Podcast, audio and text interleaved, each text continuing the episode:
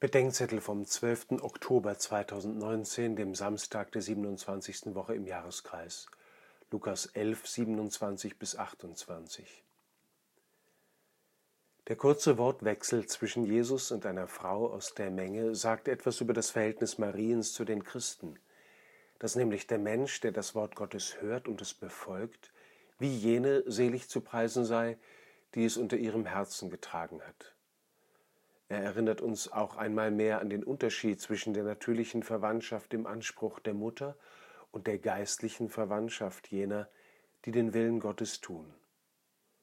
Vor allem aber geht es hier um zwei Weisen, wie Gott in seiner Menschwerdung für uns da ist. Zum einen ist da Christus in uns, hier im Bild Mariens. Wir selbst sind ja eine Stelle seiner Gegenwart in der Welt. Wir sind in ihm und er in uns. Paulus bezeichnet die Christen als Tempel, als heiligen Ort Gottes und erinnert uns daran, dass Christus durch den Glauben in unseren Herzen wohnt. Die Mystiker werden dann später in reichen Bildern von der Gegenwart Christi in der Seele sprechen.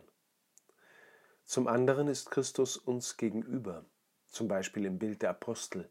Sein Wort kommt immer auch von außen auf uns zu. Es wird vermittelt durch die Zeugen und die Schrift, die Kirche, durch Schwestern und Brüder, es geht nicht nur mit uns, es wendet sich auch gegen uns. Es stellt sich uns in den Weg, mal freundlich leitend, mal mühsam sperrig, oft schmerzlich korrektiv und immer unerbittlich wahr. Beide Daseinsweisen Christi in uns und uns gegenüber sind nicht voneinander zu trennen.